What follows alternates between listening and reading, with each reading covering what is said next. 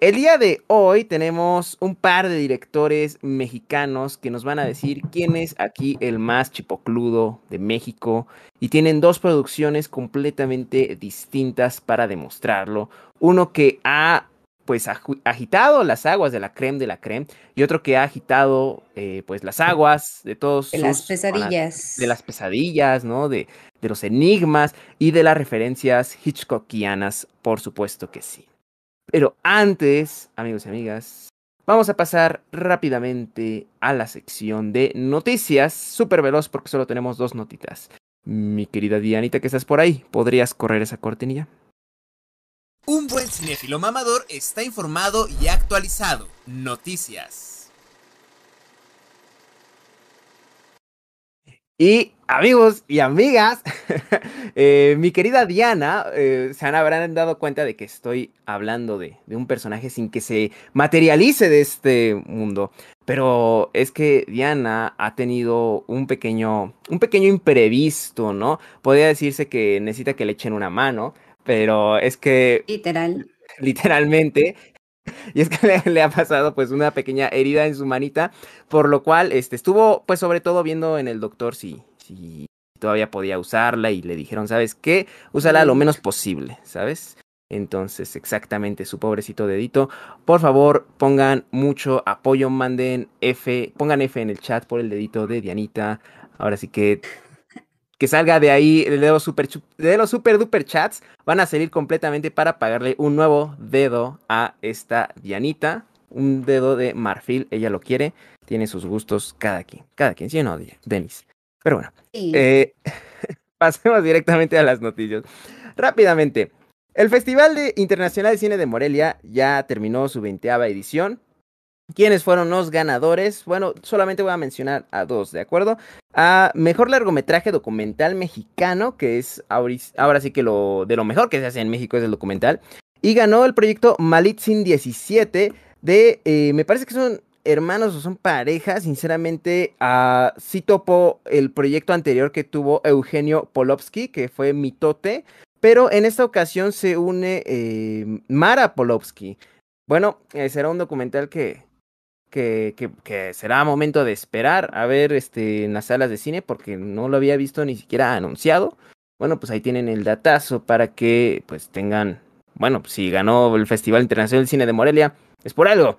Y el mejor largometraje de ficción, El Norte sobre el Vacío. Por supuesto, este sombrero también es para honrar eh, la nueva película de Alejandra Márquez Abela, a quien habíamos conocido por Las Niñas Bien una producción que este, parece que rompe familias, rompe amistades, porque algunas personas la adoran, algunas personas la odian. Mi querida Denny, ¿tú en qué bando estás? Solo por simple curiosidad.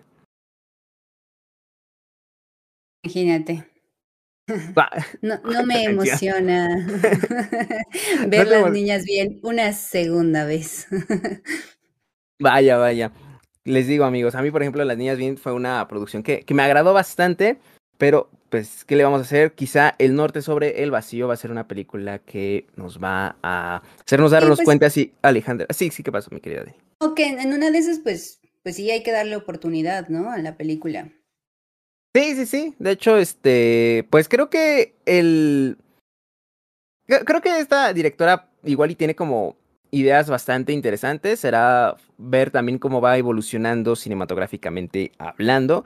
Bueno, pues ella se ganó nada más y nada menos que la escultura eh, Ojo, la escultura Ojito que hacen este que hicieron para esta competencia el escultor Javier Marín y nada más y nada menos que un millón de pesos en servicios de producción y postproducción por estudios churubuscos para futuros proyectos, así como 300 mil pesos otorgados por la Secretaría de Cultura. Y esto lo digo porque a veces creo que nada más se mencionan así como un listado de qué premios, en qué festivales ganó, se exhibió, pero al final de cuentas se meten a festivales no solamente por el reconocimiento, sino porque ahí se mueve la industria realmente, ¿no? O sea, no solamente porque les están dando dinero, sino porque detrás de estos se están haciendo obviamente las negociaciones para futuros proyectos y si uno gana prestigio, no es solamente para presumirlo, no solamente es para este, que eh, sea un referente de, que sea una buena película, o sea, sí lo es, pero más allá de eso, es también para que se sigan armando negocios, se sigan armando proyectos, obras en sí mismas.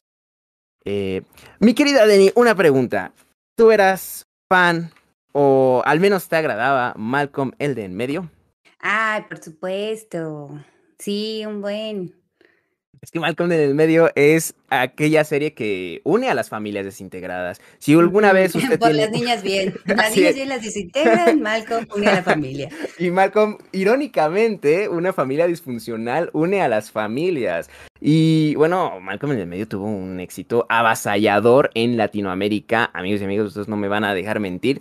Eh, y bueno, por- también el doblaje ayudaba un montón para que funcionara en Latinoamérica. Exacto, exacto. O sea, creo que, creo que es verdad. A veces se habla mucho, por ejemplo, de los Simpsons y la importancia que tiene su doblaje en Latinoamérica. Pero creo que Malcolm en el medio es como un ejemplo bastante, bastante eh, más efectivo en cuanto a doblaje mismo, ¿no? Porque al final de cuentas creo que los Simpsons terminaron, a pesar del cambio de doblaje, siguiendo teniendo bastantes seguidores. Eh, en Malcolm en el medio, a final de cuentas, creo que sí, no se, no se disfruta sin su doblaje, ¿no? Verlo en su idioma original es extraño. Este, pero bueno, ah, ¿por qué estamos mencionando Malcolm en el medio? No, no solamente para resarcir este No, agua, pura nostalgia. por, por pura nostalgia, sino porque, eh, pues, ya se había comentado en 2019, ¿no? El mismo Frankie Muniz, de que estaba trabajando en el guion de una película, ¿no? O sea, nos estaba diciendo, oigan, pues, hay un, el equipo de guionistas de la serie original está trabajando en un largometraje, eh, lo cual, pues, me emociona mucho, pero él personalmente decía, yo quisiera que fuera una serie, ¿no? O sea, yo quisiera que fuera una temporada más de unos 12, 13 episodios, para saber qué está haciendo la familia. Eh, y, oh sorpresa, justamente el 24 de octubre, la Fox News este, lo entrevistó entre varios temas. Llegó a mencionar que, eh, bueno, pues Brian Cranston es quien está escribiendo el guion, o bueno, más bien encabezando este equipo de guionistas eh, en este posible reboot. Eh, eso me parece interesante. No menciona y ahí no ahondan en esta entrevista si se trata de un guion para una película, un guion para una serie, para un especial. O sea, solamente lo dice así, ¿no? El script. Eh, y también, o sea, menciona que estaba súper emocionado, porque si bien no, no se ha alejado en sí mismo de la actuación, no es a lo que le da prioridad, ¿no? Él sigue en, la, en el mundillo de las carreras de coches. Y pues creo que sí, sí levanta como bastante curiosidad, o al menos no sé tú qué piensas, mi querida Denny, o sea, ¿tú crees que estaría padre hacer este ejercicio? ¿Qué- ¿Tú crees que tal vez no- solo es un bait de nostalgia? ¿O genuinamente crees que podrían hacer algo, algo este, bastante satisfactorio con, con la familia eh, de los Wilkerson?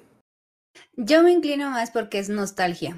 O sea, por eso está, se está retomando. Porque sí cerraron bastante bien la serie. O sea, les daban un, un- una oportunidad de, de como, cierto, como familia unirse, saldar allí algunas cuentas. Pero de todas formas, ya cada quien tenía caminos bien distintos. Sí. Y siempre tratar de retomar ese tipo de personajes cuando ya los, los llevaste a una conclusión de su desarrollo, les tienes que poner ahí problemáticas que alguna de esas pues pueden ser incoherentes y lo sientes como raro. Pero mira, si es un producto de Malcolm, de todas maneras yo lo vería y muchas personas más. Entonces creo que sea bueno, sea malo, va a tener público. Sí, o sea, independientemente de la calidad, vamos a estar ahí en primera fila, ¿no? O sea, y pues esperando que sea algo que cuando menos nos haga sentir como nos hacía sentir en, en la infancia, ¿no? Ahora sí que un ejercicio descarado de, de nostalgia pura y dura. Eh, pero bueno, amigos y amigas, ahora sí, como ven, nos hemos ido muy rápido porque hay dos directores muy impacientes eh, en este momento que están esperando nuestras opiniones, que han puesto el podcast sencillamente para saber qué pensamos nosotros de sus opiniones. Así de relevantes estamos el día de hoy. Así que, mi querida, mi querida Dianita, ¿podrías poner de una vez por se me pintó el labio de negro. Digo, los dientes de negro. de tantos nervios de que nos estén escuchando San Guillermo del Totoro y nuestro padrino, eh, señor Iñárritu G. Iñárritu. Pero bueno, mi querida Dianita, puedes ir con esa cortinilla para no hacer esperar a los señores, por favor.